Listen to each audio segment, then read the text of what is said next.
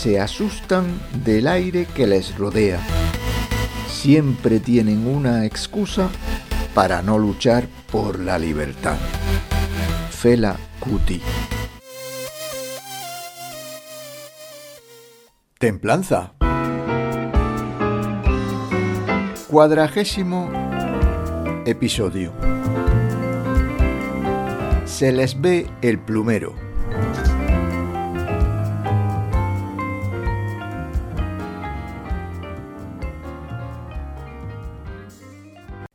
Es de agradecer la declaración de las intenciones de los sujetos violentos que pretenden subvertir el orden social. En este caso, portavoces no oficiales de la OTAN admiten abiertamente que se está desarrollando una guerra, que el enemigo que quieren batir es la libertad de opinión y que el campo de batalla son las mentes humanas. Algunos aún creen que la concatenación de hechos que se inició a mitad de marzo del año cero y que ha prolongado los desastres hasta la actualidad es meramente casual. A continuación, voy a limitarme a leer textualmente el documento elaborado por la Universidad Johns Hopkins, que como sabemos es la responsable de poner en marcha la pandemia, participando en el evento 201, y del Imperial College, autor de los errados pronósticos que preveían cientos de millones de muertos y que sirvieron de coartada para el golpe de Estado global que padecemos.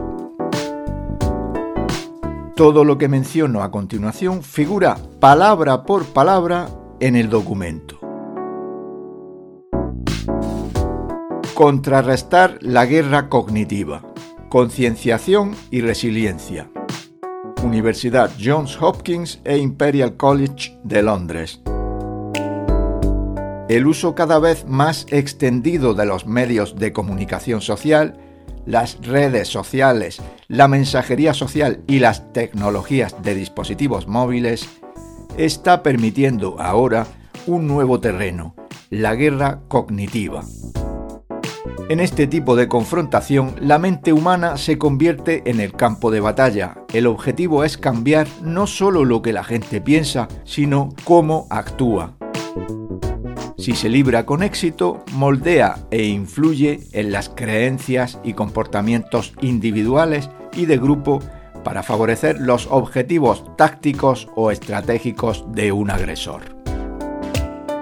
En su forma extrema, tiene el potencial de fracturar y fragmentar a toda una sociedad, de modo que ya no tenga la voluntad colectiva de resistirse a las intenciones de un adversario, podría someter a una sociedad sin recurrir a la fuerza o a la coerción. Pueden lanzarse varias campañas sucesivas con el objetivo a largo plazo de perturbar sociedades o alianzas enteras, sembrando dudas sobre la gobernabilidad, subvirtiendo los procesos democráticos, desencadenando disturbios civiles o instigando movimientos separatistas. Conviene señalar que la información falsa o las noticias falsas no son necesarias para lograr los objetivos de la guerra cognitiva.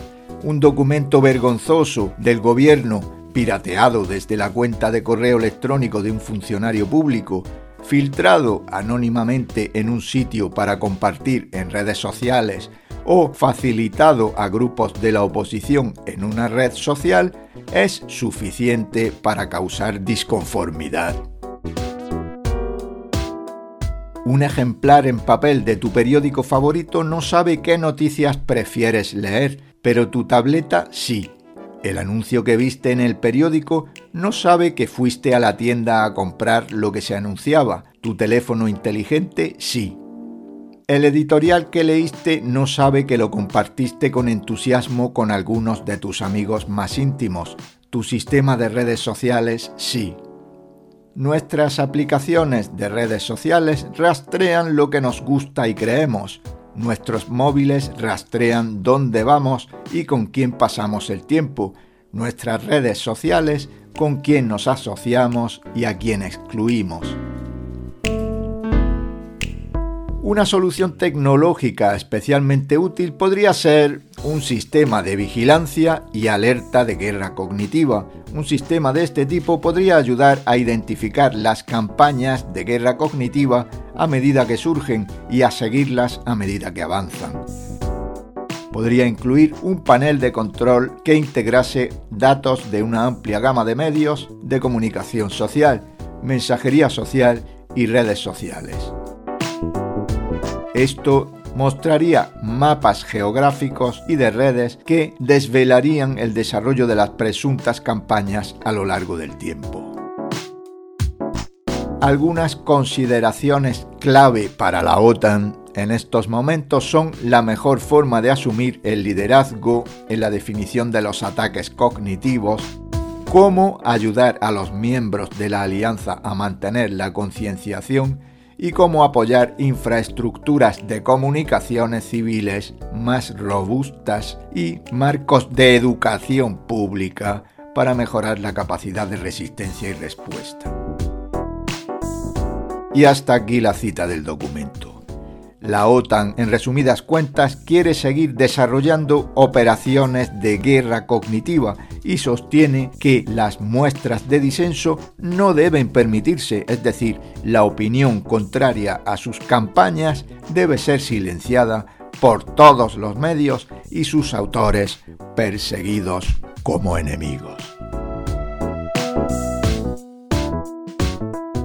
Juan Montero